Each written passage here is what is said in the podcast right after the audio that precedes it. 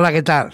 ¿Cómo están ustedes? Sean bienvenidos a Onda Local de Andalucía, desde Málaga, desde Onda Color, Salud Mental. Salud Mental. En los próximos meses, amigas y amigos, se avecina en España una avalancha de problemas de psicológicos, psiquiátricos, de salud mental, debido a, a la pandemia de COVID-19 no lo digo yo, lo dice la catedrática en psiquiatría por la Universidad de Oviedo y del Servicio de Salud del Principado de Asturias, Paz García Portilla, que ha especificado que los expertos esperan que la afectación a la salud mental vaya detrás de la afectación en la salud física, como suele suceder en todas las pandemias. Así lo ha advertido la experta durante un taller, el diagnóstico del trastorno psiquiátrico post-COVID, mito o realidad. Una realidad en la que vivimos cada día. Por eso es tan necesario un programa como este. Por eso es tan necesario que hablemos. ¿Por qué? Porque la inminente voz de una eminencia como Antonio Higueras, eh, que nos llega a todos a lo más profundo de nuestro corazón, la cantidad de asociaciones y colectivos trabajando por la salud mental, eh, y en los que nosotros vamos a estar luchando y apoyando. Hemos hablado con Canarias, hemos hablado con multitud de sitios. Hoy nos vamos a ir a Murcia. Eh, ¿Qué quiere decir ello? Quiere decir que este programa, señoras y señores, es una aladid de la salud mental. Está trabajado a toda conciencia y yo quiero públicamente darle las gracias a todos ustedes porque cada podcast que nuestra realizadora Noemí Carbonell eh, pone todas las semanas en múltiples sitios. Al final no me ha pasado la nota que habíamos quedado que me la iba a pasar. Y, la verdad es que eh, se queda uno impresionado de ver la cantidad eh, de gente que nos sigue. en distintas naciones del país, no, no, no es nuestro, sino de todo el mundo, se quedarían ustedes perplejos. Yo lo he visto, eh, porque lo hemos estado viendo antes de entrar al estudio, y, nuestra palabra cuál tiene que decir gracias, gracias y, millones de gracias. Eh, todo es posible porque detrás eh, quizá yo sea la voz, ¿no? la voz de la conciencia que quiero despertar la conciencia de las autoridades, de la Junta de Andalucía, de FEAFER Andalucía, de todo el mundo, porque me gustaría que hubiera una unión, una unión, porque unidos venceremos. Y eso no nos lo quita nadie. Y se lo aplicamos a los pensionistas, pero también a salud mental. No podemos hacer la guerra cada uno por su cuenta, en el que a mí que me den más para mi asociación y aquella que le den menos. No, no, no, no. Todos por igual. Y así es como conseguiremos eh, ir hacia adelante. Y este equipo, eh, gran parte de, lo que pasa en este programa y el que eh, en Facebook eh, tengamos más de 300 seguidores y vamos en aumento cada semana, es culpa de, de, de, hacer el programa que hacemos y de que ustedes compartan el programa con tanta gente. Sería imposible sin, empezando por nuestra realizadora Noemí Carbonell, eh, nuestro querido doctor don Antonio Pedrajas, que hoy pues, pues les deseamos lo mejor a su señora porque una pequeña incidencia pues eh, la mantiene en el hospital, pero esperamos que todo pase pronto y pronto tengamos a su voz aquí, como la voz experta de un maestro como es Antonio Higueras, que nos seguirá hablándonos de las depresiones en el día de hoy. ¿Y cómo es? Es nuestra compañera Alba Mores, la psicóloga del equipo de Casa 6 Psicología. Alba, bienvenida. Muchas gracias, Paco. Buenas tardes. Eh, nuestra compañera Noelia, que sigue sufriendo y que hoy, con todo su dolor, no puede intervenir. La semana pasada sí pudo, pero las cosas también se le han complicado y, y es imposible. Todos formamos un gran equipo, una gran familia, que lo único que pretendemos es que la salud mental se escuche, que la salud mental se le quite el estigma y que se escuche, pero que nos escuchen los políticos. Queremos que sean ellos y esperamos contar eh, muy pronto, perdón, eh, en este plató o vía telefónica hablar con algunos políticos. Y dicho esto, vamos a empezar, porque vamos a empezar hoy hablando de qué es el trastorno de la evitación experiencial.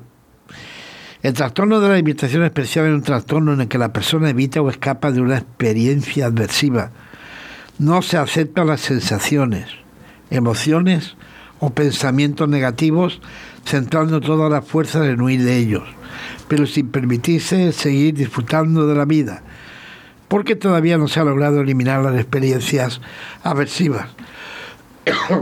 A ver, Alba, ¿qué nos puedes decir de esto?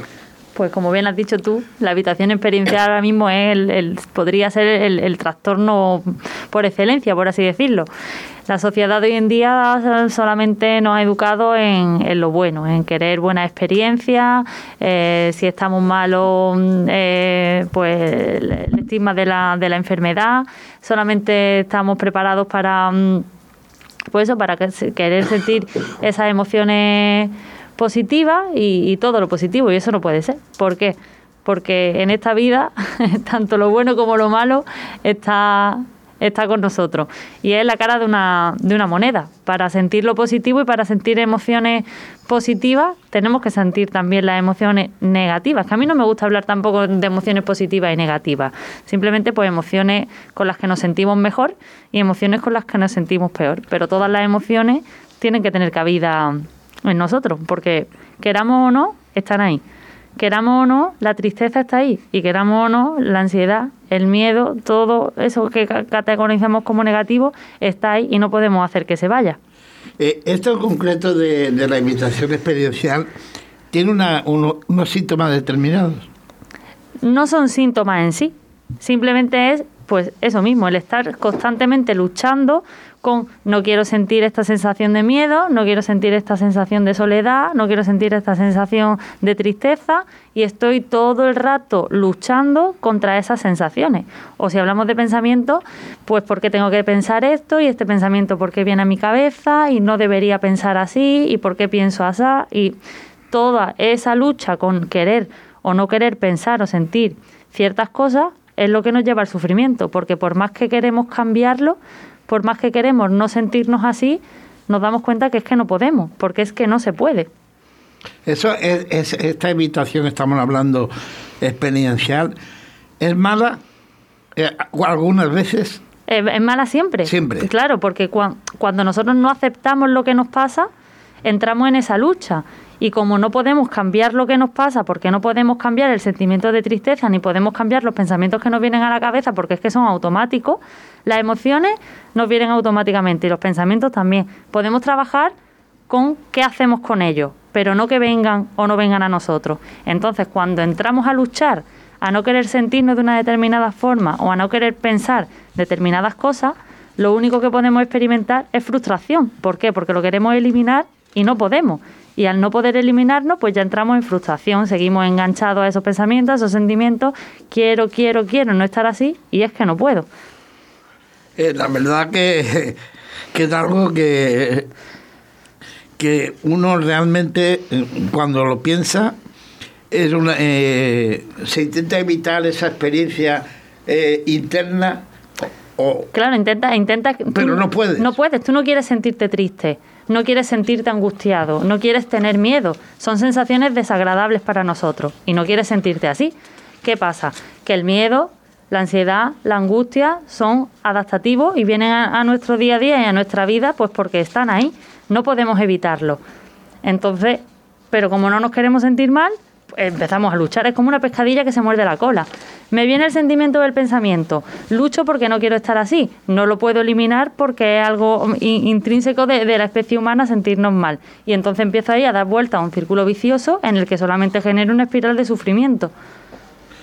Eh, se suele sufrir más cuando este síntoma, cuando se pierde a un ser querido, por ejemplo. Eh, bueno, se puede hablar de duelo patológico la pérdida de un ser querido siempre no, nos va a doler y siempre va, a tener asociado un sentimiento de pena y de tristeza y de pérdida.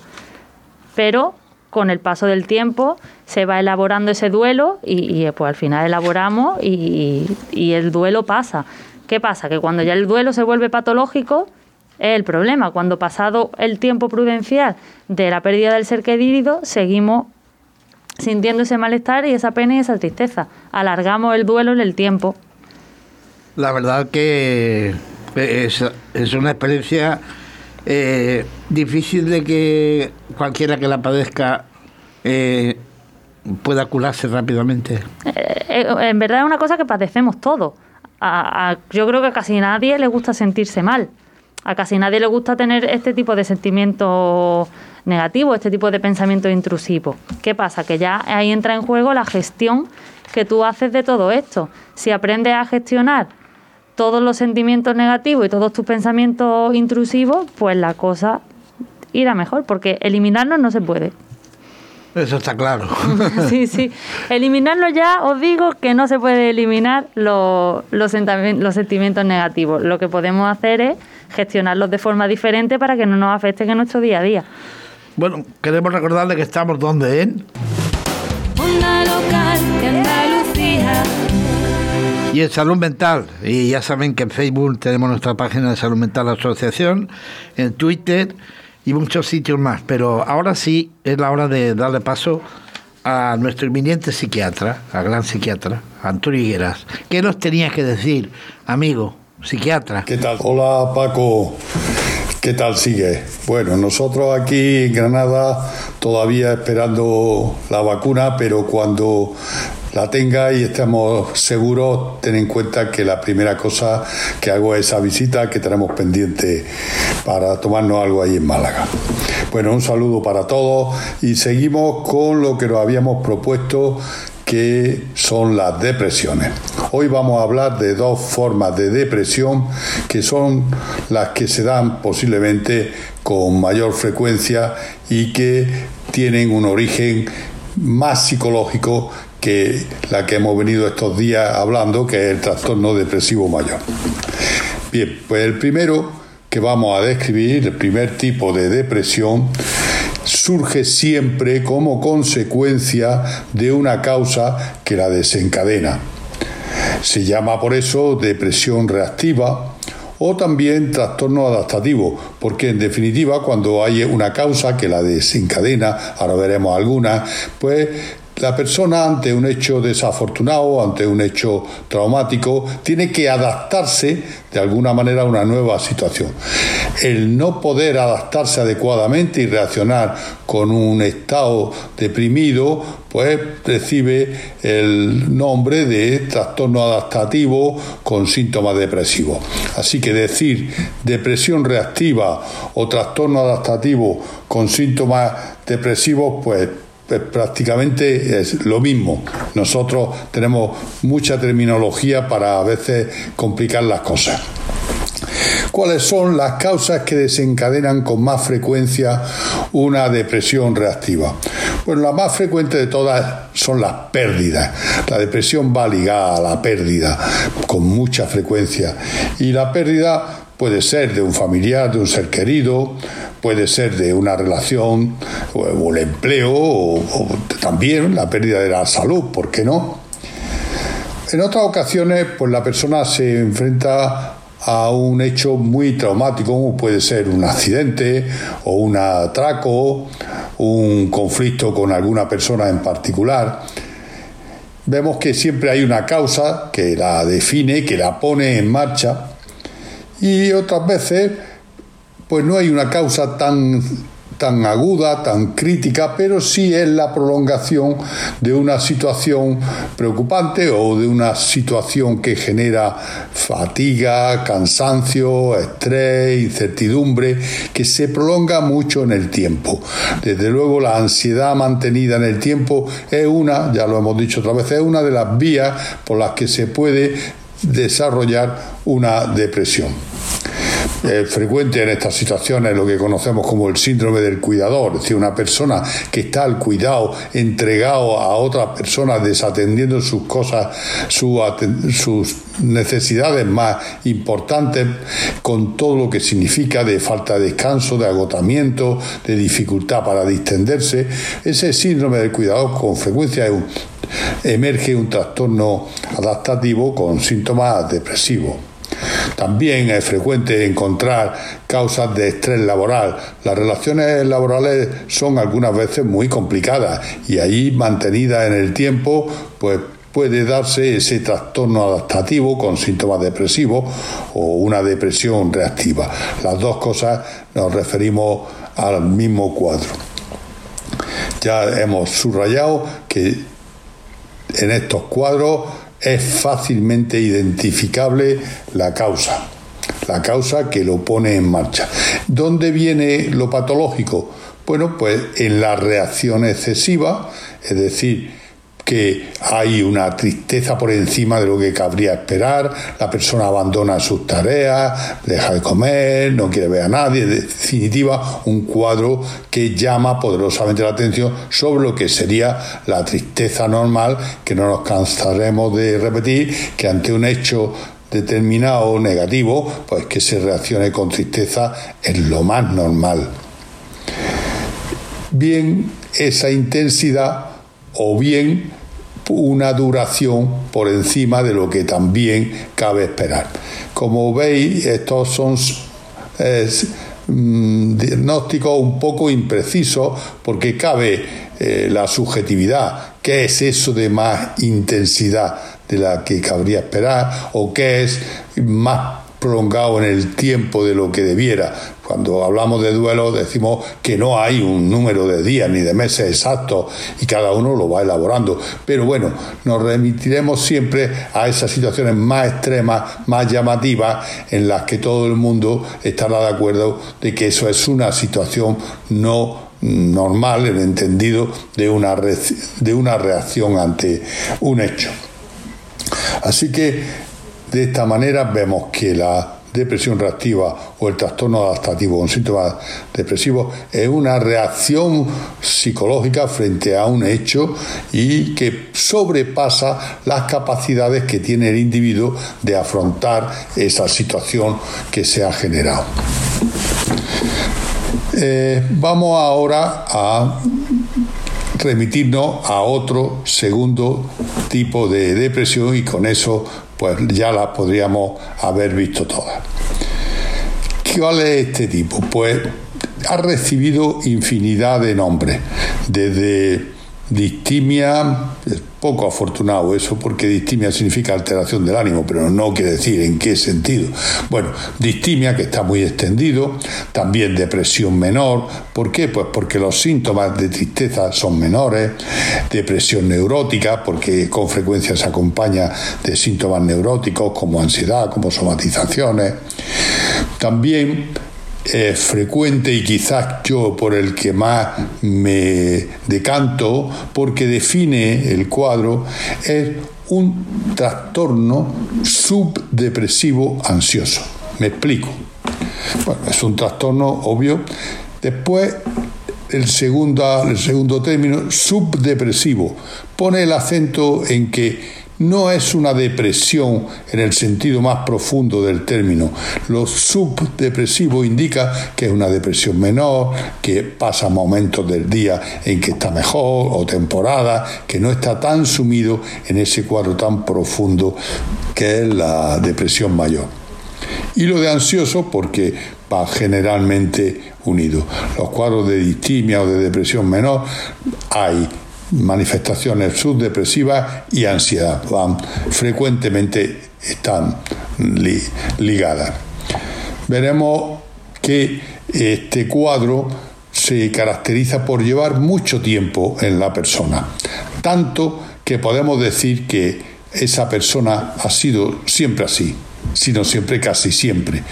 Por lo que podemos entender esto no ya como una reacción, como el anterior cuadro, sino como una forma de ser, un tipo de personalidad muy acentuada hacia el lado pesimista, hacia el lado ansioso. Está, por tanto, un, carácter. De esa es la mejor manera que podemos entender la distimia. Un carácter subdepresivo, ansioso.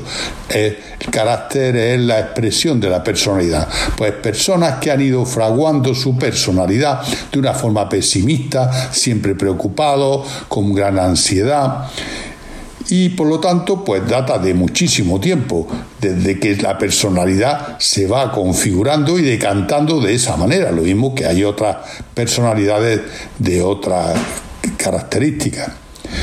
Normalmente, aparte del tiempo que llevan y de la ansiedad que acompaña el cuadro, un dato característico es que son bastante influibles, influenciables perdón, por el ambiente. Quiere decir que si en ese eh, momento pues llegan familiares o lo animan o ha pasado algo pues adecuado agradable, la persona es capaz de reaccionar, luego se vuelve otra vez a deprimir, tiene oscilaciones durante el día, depende mucho de las circunstancias.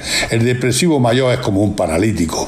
Lo peor que se puede hacer a un depresivo mayor es decirle que se anime, porque es imposible. Es como decirle a un paralítico que ande o a una persona que, está limitada y que no puede superarlo. Pero aquí en la distimia sí es útil animarlo y el ambiente ejerce pues esa influencia favorable. Con frecuencia no es una norma segura, pero suelen estar peor por las tardes. Lo mismo que la depresión mayor, el empeoramiento es más por las mañanas.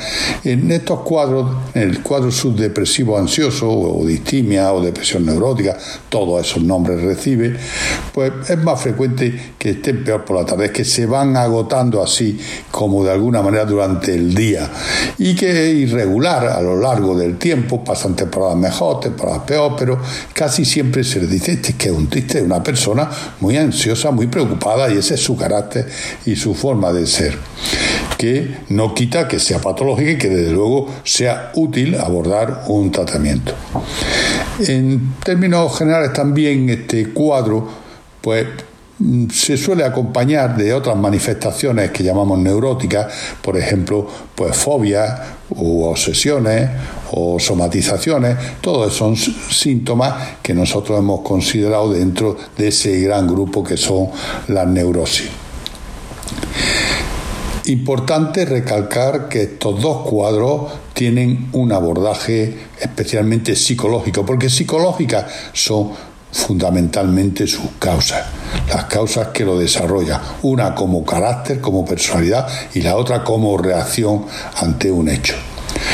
Bien, creo que para no prolongarnos más, vamos a dejar los tratamientos que tengo interés en comentaros pues algunos aspectos de cada uno de los tratamientos de estos cuadros, que es lo que en el fondo pues a muchas personas les interesa, no solamente conocer el cuadro, sino cómo abordarlo y cómo tratarlo. Pues hasta la semana que viene y un saludo fuerte para todos. Estamos en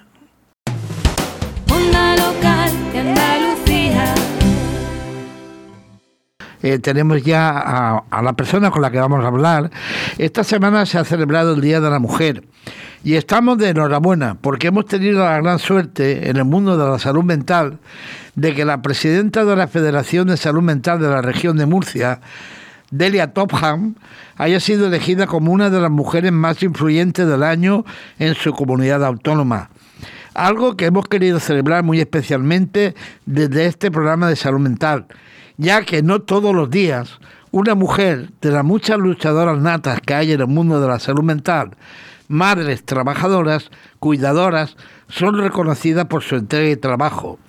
Señoras y señores, es un placer para nosotros desde Málaga, desde Onda Local de Andalucía, donde estamos, saludar a Delia Topa, que está con nosotros. Bienvenida. Sin lugar a dudas, Delia, es usted la mejor representación que podíamos tener en este mundillo para poner la salud mental en primera línea.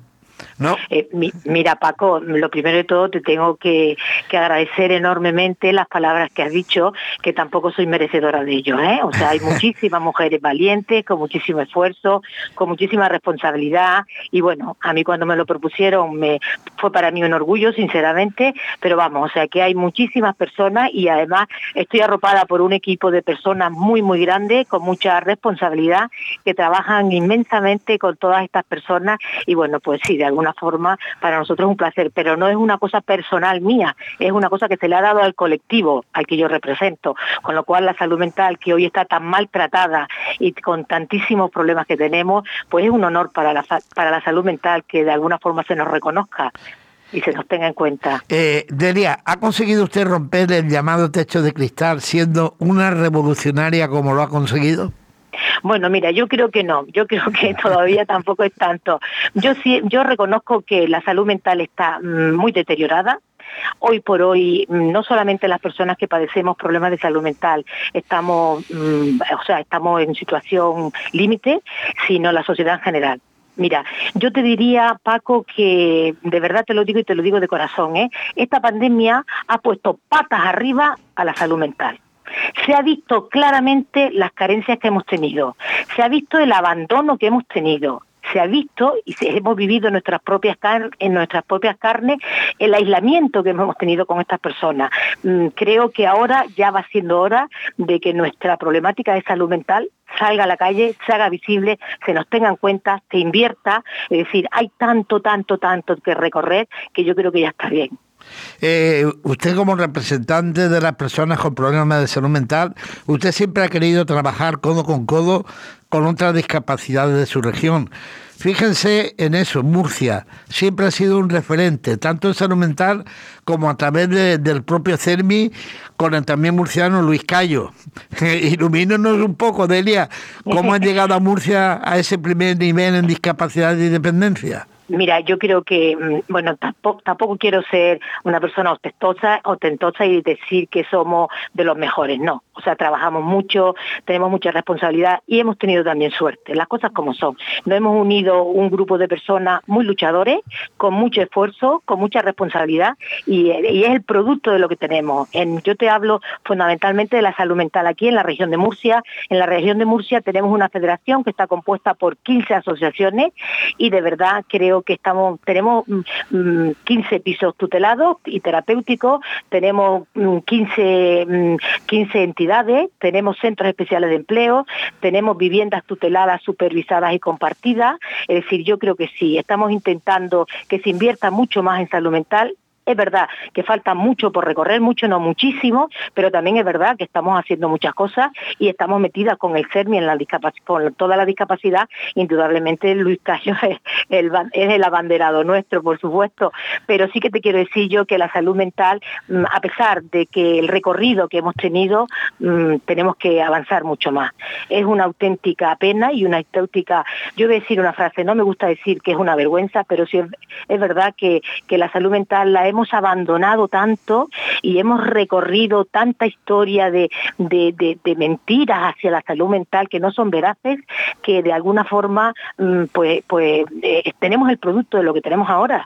Sin embargo, si nosotros tuviéramos los recursos adecuados para poder mm, salir adelante, seguro que cambiaríamos la salud mental de una forma radical, porque las personas cuando tienen recursos y cuando están bien tratadas pueden funcionar perfectamente. Y te lo digo que soy madre de una persona con problemas de salud mental y que llevo en esta batalla 20 años, que son los 20 años que lleva mi hijo en este recorrido de sufrimiento, pero también te digo de luces y de muchísimas, mm, es verdad que hay muchas sombras, pero también te digo que hay muchísimas, muchísimas mm, mm, más alumbramiento que, que, que miseria. Y también te digo que he aprendido mucho, he aprendido a querer, he aprendido a abrazar, aunque ahora cuesta trabajo y estas dimensiones sabes que no son, que ahora mismo no se puede abrazar, pero he aprendido a, querer, he, aprendido a escuchar, he aprendido, a empatizar con la gente, he aprendido a humanizar humanizándome yo.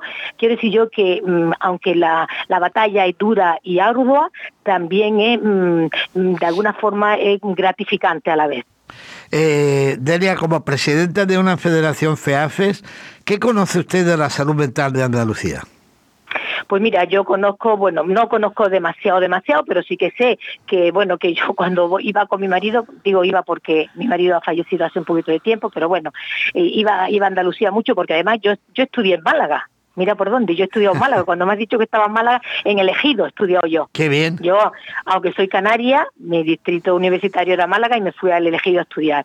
Y entonces, mm, cuando me dijiste Málaga, digo, uy, qué alegría. Sí conozco Málaga bastante, porque he estado allí mucho tiempo, en la calle, en la calle Granada, fíjate tú, sí. Qué bien. Y entonces, y entonces, pues, mm, muy bien. Conozco poco, no conozco mucho de la salud mental. Mm, sé que tenemos y teníamos a una excelentísima persona, que es Cristina, Cristina, la presidenta del Timón, con la cual tengo una relación extraordinaria y me uno con ella mucha fuerza y mucho, no sé, mucha pasión por lo que estamos haciendo, porque yo creo que eso es una de, de, de las cualidades que tiene que tener una persona para poder luchar y para poder ser, para poder alcanzar metas grandes. Pero la verdad es que conozco, pues, pues eso, pues las personas que estaban el, es que no me acuerdo ahora mismo cómo se llama la, lo que, lo, que, las personas que, que hacían, que colocaban los de los coches, las personas que Mm, Fairen, no Fairen, no, ¿cómo es? Faisen, Faisen. Faisen, Faisen, no me salía la palabra, efectivamente, que sé que están trabajando mucho también y todo eso. También he conocido a Conchi, a Conchi Cueva, que era la antigua presidenta de la federación. Es decir, he conocido a muchas personas, no hemos relacionado muchísimo, hemos trabajado mucho, con mucha ilusión, con mucha pasión y aquí estamos, intentando seguir avanzar. Me está usted nombrando a grandes, grandes amigos y grandes amigas. Eh, ¿Qué podríamos hacer aquí que a ustedes les esté funcionando bien en Murcia, aplicarlo aquí en Andalucía? cosas que nos estén funcionando muy bien, pues mira, yo te digo que muy bien tendríamos que, que, crear centros especiales de empleo. Eso es fundamental. Yo creo que el reto que tenemos que tener hoy, en, hoy por hoy, las personas que tienen problemas de salud mental, es la empleabilidad. Fíjate, mm, la empleabilidad, estamos desempleados más del 86%. Es decir, tú cada vez que dices que vas a, emplear a una persona con problemas de salud mental, tienes muchísimas barreras y muchísimos inconvenientes. Incluso no se cubre el 2% que tienen que tener todas las entidades públicas o privadas cuando tienen más, más de 50 personas mm, empleadas, tienen que tener un 2% de personas con discapacidad. Y no se cumple y tampoco se revisa.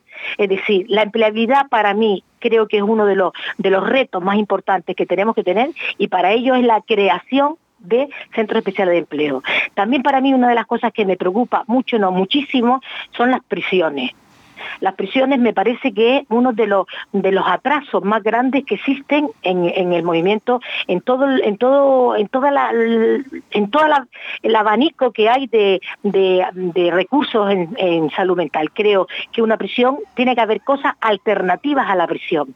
No podemos, hoy me acabo de enterar, ahora mismo hace media hora, me acabo de enterar que me ha llegado diciendo que en Valencia se va a crear la institución penitenciaria psiquiátrica más grande de España. Bueno, me he quedado alucinada. Digo, resulta que no ponen recursos y crean una prisión, una prisión psiquiátrica, ¿para qué? Pero que además no es el recurso adecuado para nosotros. Decían, bueno, es fenomenal porque hay, van a caber 500 presos con 70.000 metros cuadrados, con una inversión de no sé cuántos millones, mm, que va a haber estancias para visitantes. Digo, pero no les da vergüenza de verdad os lo digo, no nos da vergüenza crear estas prisiones y no crear un recurso alternativo, como pueden ser casas, mm, pueden ser, bueno, casas un poco más grandes, con recursos muchísimo más normalizados. Porque es más, nuestros chicos y nuestras chicas no tienen por qué ir a prisión si el delito que han cometido es consecuencia de un brote psicótico. Es que no es, no es el recurso. Allí van, mira, nosotros tenemos cantidad de problemas cuando salen los chicos de prisión porque no tenemos sitio donde meterlos unos van a Jesús abandonado, otros van a Cáritas, otros van, pero no es el recurso adecuado para estas personas. ¿Y qué me habla de las personas con patología dual? ¿Dónde los metemos? Que no hay recursos para ellos. De verdad, la salud mental está muy abandonada. Y yo lo tengo que decir aquí. Y después de la pandemia ya no te digo nada.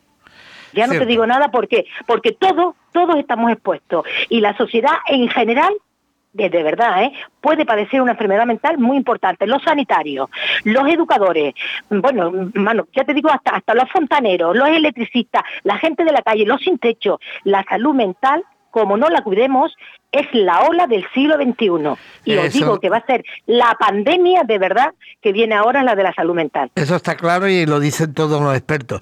Una pregunta que suelo hacer siempre en este programa a nuestros invitados. ¿Qué le falta a la salud mental? Me faltan muchas cosas. Madre mía, me ha hecho la pregunta del millón. Mira, fíjate tú, yo te diría más, el problema no es la salud mental en sí, para nada, el problema no es la salud mental. ¿Sabes lo que es el problema? El problema es cómo la sociedad muestra a estas personas.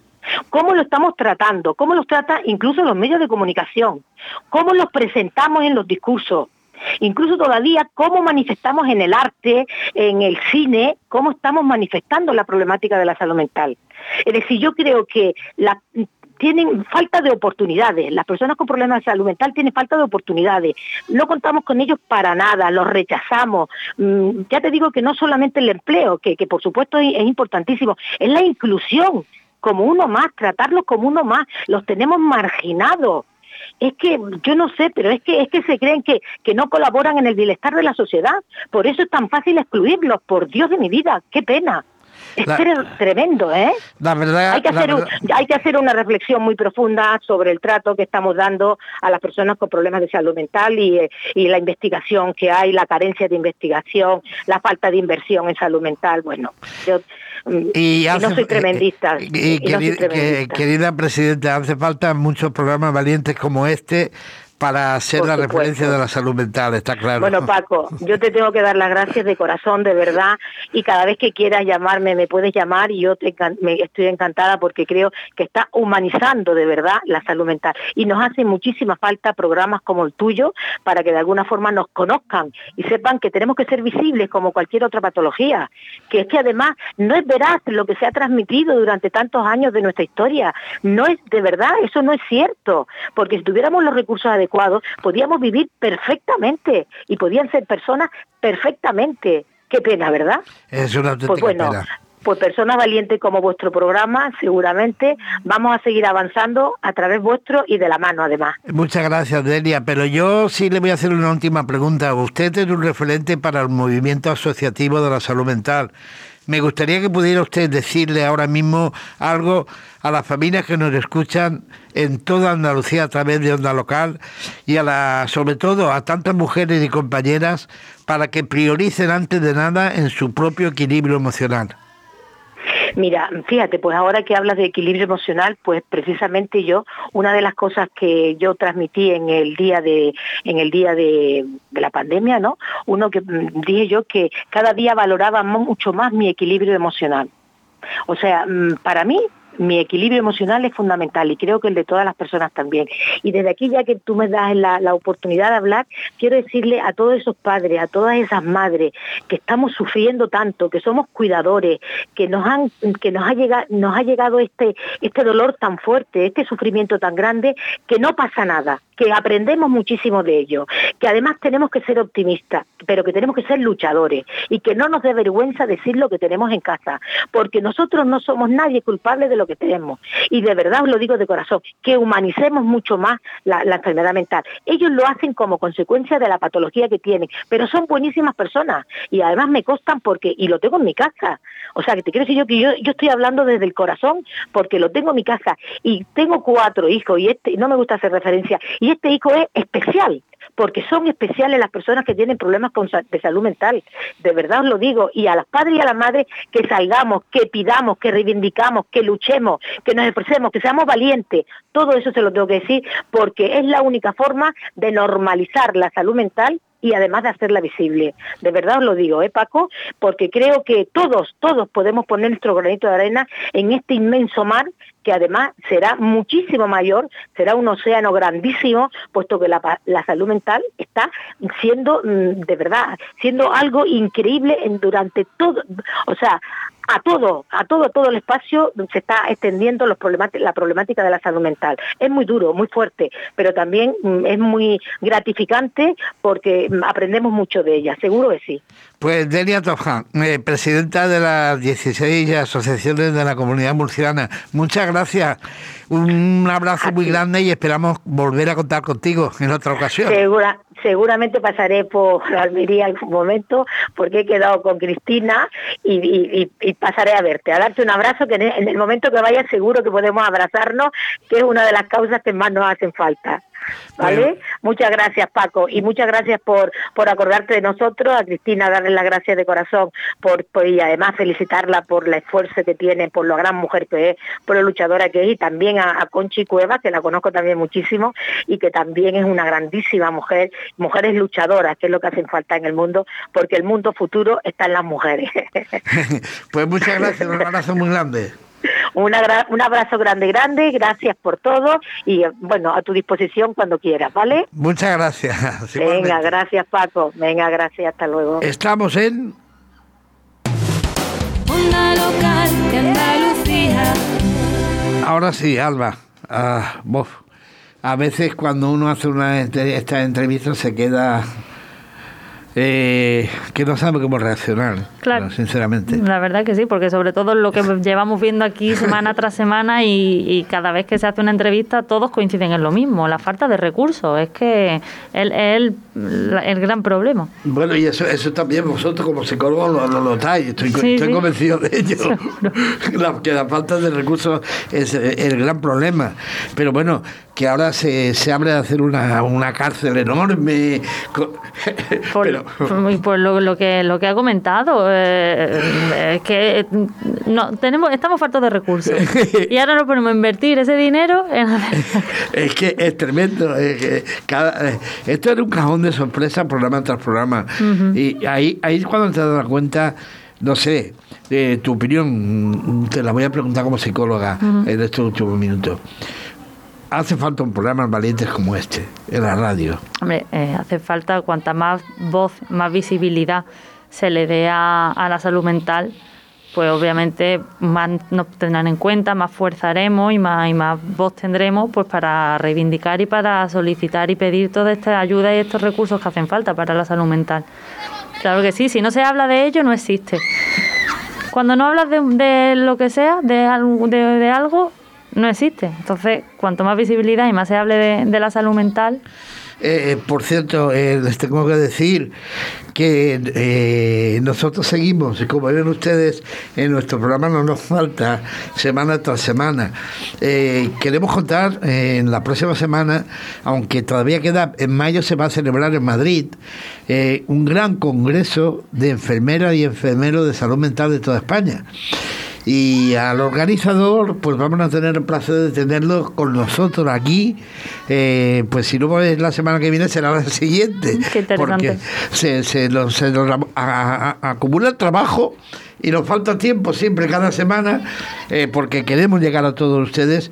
Y hoy creíamos que era importante eh, el que a una mujer, una mujer, madre, con un hijo y presidenta de, de- de una federación importante como la murciana, lo mismo que la, la andaluza, eh, bueno, pues haya sido dis- distinguido como la mujer más importante de la región de Murcia. Eso dice mucho y habla muy bien del trabajo de las personas. sí, muy No. buen reconocimiento, claro que sí. Está claro. Mm. Por cierto, eh, mi querido amigo Carlos y tú, ¿nos tenéis preparado algo a- a- a- en brevemente o...? Bueno, nosotros siempre estamos ideando, siempre estamos trabajando y siempre estamos buscando cosas nuevas.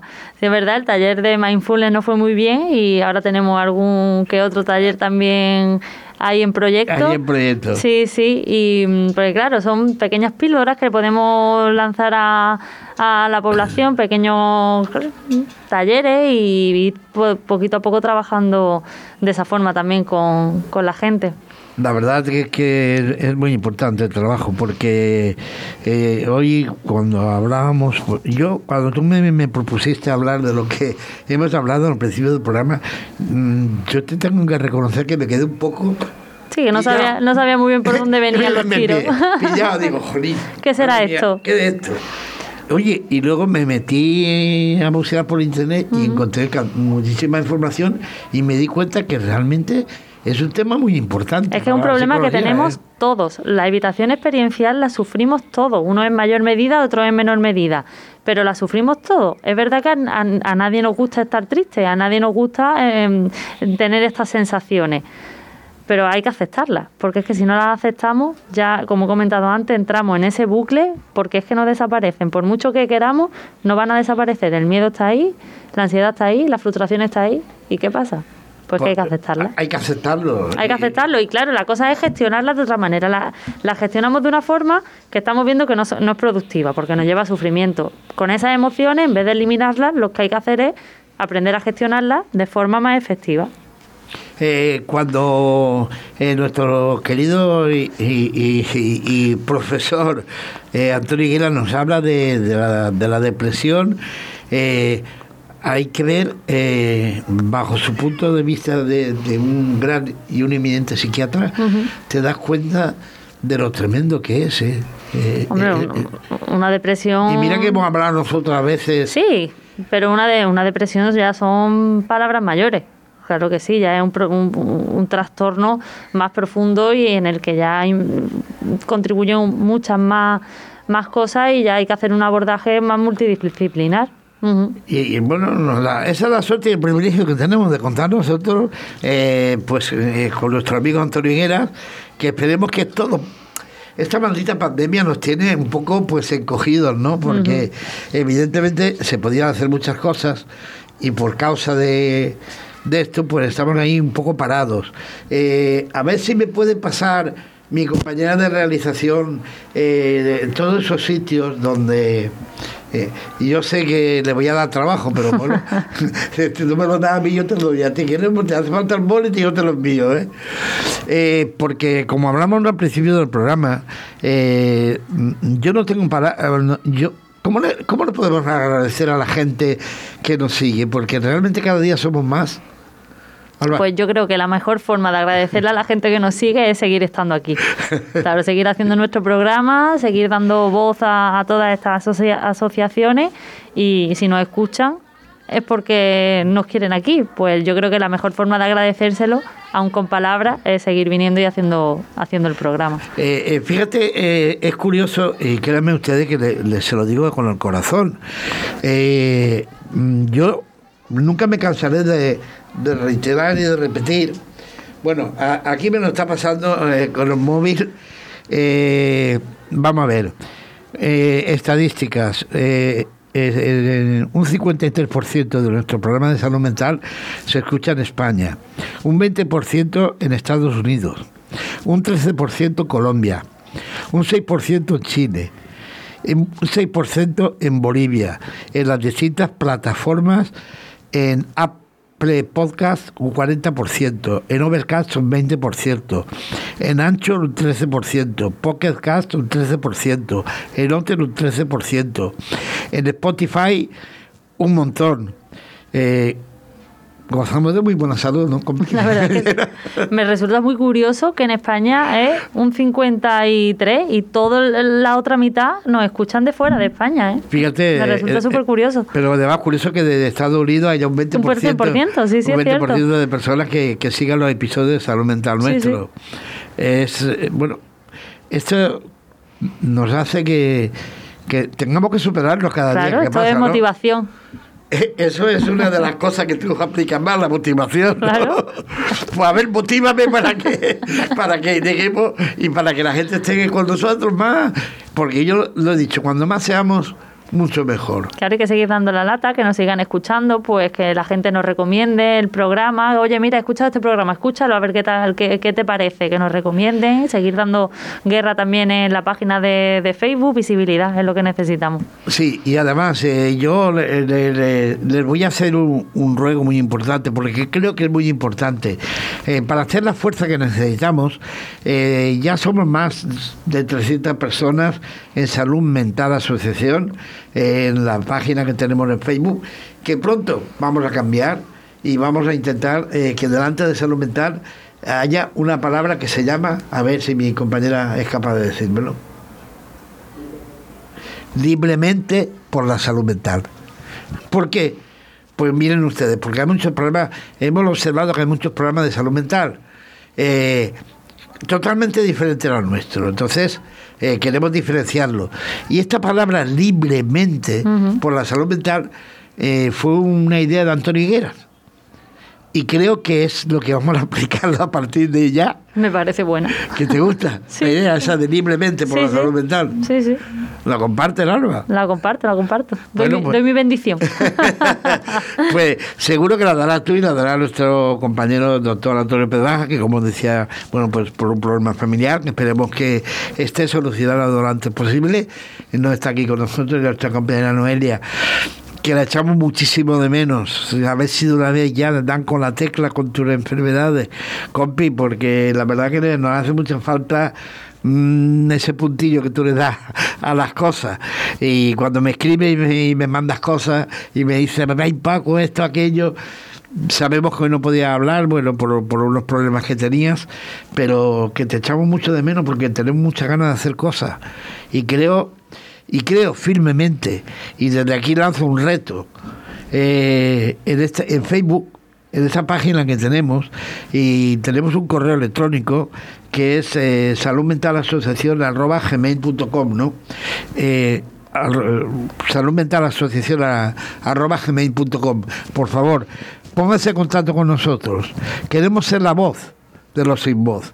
Queremos ser la voz de la salud mental. Llevamos dos años, pero yo no, eh, dos años llevamos con este programa, pero yo llevo la friolera de 36 años en la salud mental. Desde que un día se formó a Fenes Málaga, la formó mi amigo Santiago Pérez, muchos años presidente, muchas reuniones que tuvo para hacer muchas cosas con la Junta de Andalucía y muchas visitas a Andalucía. Y es curioso, ¿no? Luego, cuando él se retiró, siguió una también querida compañera, Ibequiles. Y tengo que decir que, perdónenme por la expresión, porque algunos y algunas no tienen ni idea, porque no se han mamado ese, ese, ese vivir, cuando realmente les estoy hablando de hace 30 años, cuando la salud mental era, había desaparecido los manicomios y era horrible, eran los años peores. Ahí estuvimos codo con codo, haciendo programas de televisión y escribiendo los periódicos. Por eso todo lo que aprendí de ese gran maestro que para mí fue Santiago Pérez, el primer presidente de Aferes Málaga, todo lo aprendí de él. Por eso me duele en el alma muchísimo, muchísimo, que se malinterpreten las cosas que yo digo. Si yo estoy aquí, estoy por luchar por la salud mental. Y si yo digo que tengo información privilegiada y que tengo documentación y que tengo grabaciones, las tengo. No se crean que voy de farol. Lo que pasa que nunca, nunca jamás iría a tirar piedras sobre un tejado que quiero defender como es la salud mental. ¿Está claro, claro? No, clarísimo. Eh, no sé, Alba, di algo tú porque... Ya te has desahogado un ratito, ¿no? Es que, es que si no... Ahora, estamos ya en la recta final del programa. eh, eh, se va a ocurrir otra cosa de esas extravagantes que me pille de... de, que te pillen de... que Pues no sé, le daremos una vuelta a ver la semana que viene ¿De qué sobre, qué podemos, qué podemos hablar, Sí, pero bueno, también está bien que cosas así desconocidas como la Sí, habitación o como este Para tema mí- de hoy, mí- experiencial, bueno, es también conocer cosas cosas nuevas. Sí, sí, además te tengo que reconocer que para mí era totalmente desconocida. Yo, que de verdad me pillaste. Claro, hablamos de rasgos de Hoy- ansiedad, hablamos venía- de, de depresión, claro, son cosas son más, cosas más claro, comunes. muy interesantes que desarrollamos más en, más extensas, pero que todo el mundo ha escuchado esa palabra. Claro, y además que eh, eh, incluso esta de hoy, eh, todo está relacionado también. Todo está relacionado, claro. eh, evidentemente. La ansiedad se, autorreali- se autorrealimenta, ¿por qué? Porque la quiero evitar, la evitación experiencial. Entonces ahí sigue mi ansiedad. es verdad que es que es como la, la piedra angular, la evitación experiencial para todos los trastornos mentales. mentales. La verdad que sí, qué suerte hemos tenido con contar contigo. Mm. Ay, gracias, Paco. Porque la verdad, la verdad es que nos viene muy bien, eh, bueno, pues eh, hasta en momentos de, de que uno está estresado aquí delante del micrófono, el tenerte, pues es, es como un relax, ¿no? Bueno, agradecida yo también por tu palabra y por poder aportar también mi, mi puntito de Por- mi granito de por- arena. Por, cierto, eh, que, que por lo que yo estoy viendo, cada día eh, te entusiasma más la radio. La verdad es que se me nota, ¿verdad? es cierto que, que la gente que me escucha me lo dice, que como que cada día me, me ven con más ganas. Y es verdad, esto es un gusanillo que al final engancha. así, así es la radio y así es el trabajo que hacemos aquí en Onda Color, en Málaga, para toda Andalucía, a través de Onda Local de Andalucía. Eh, queremos que la salud mental tenga su sitio, su voz, y seguiremos semana tras semana con todos ustedes. Pues la semana que viene nos vemos. Hasta la semana que viene. Un saludo a todos. A todas y a todos ustedes decirles que ya saben que tienen una cita con nosotros la próxima semana, en el mismo día y a la misma hora.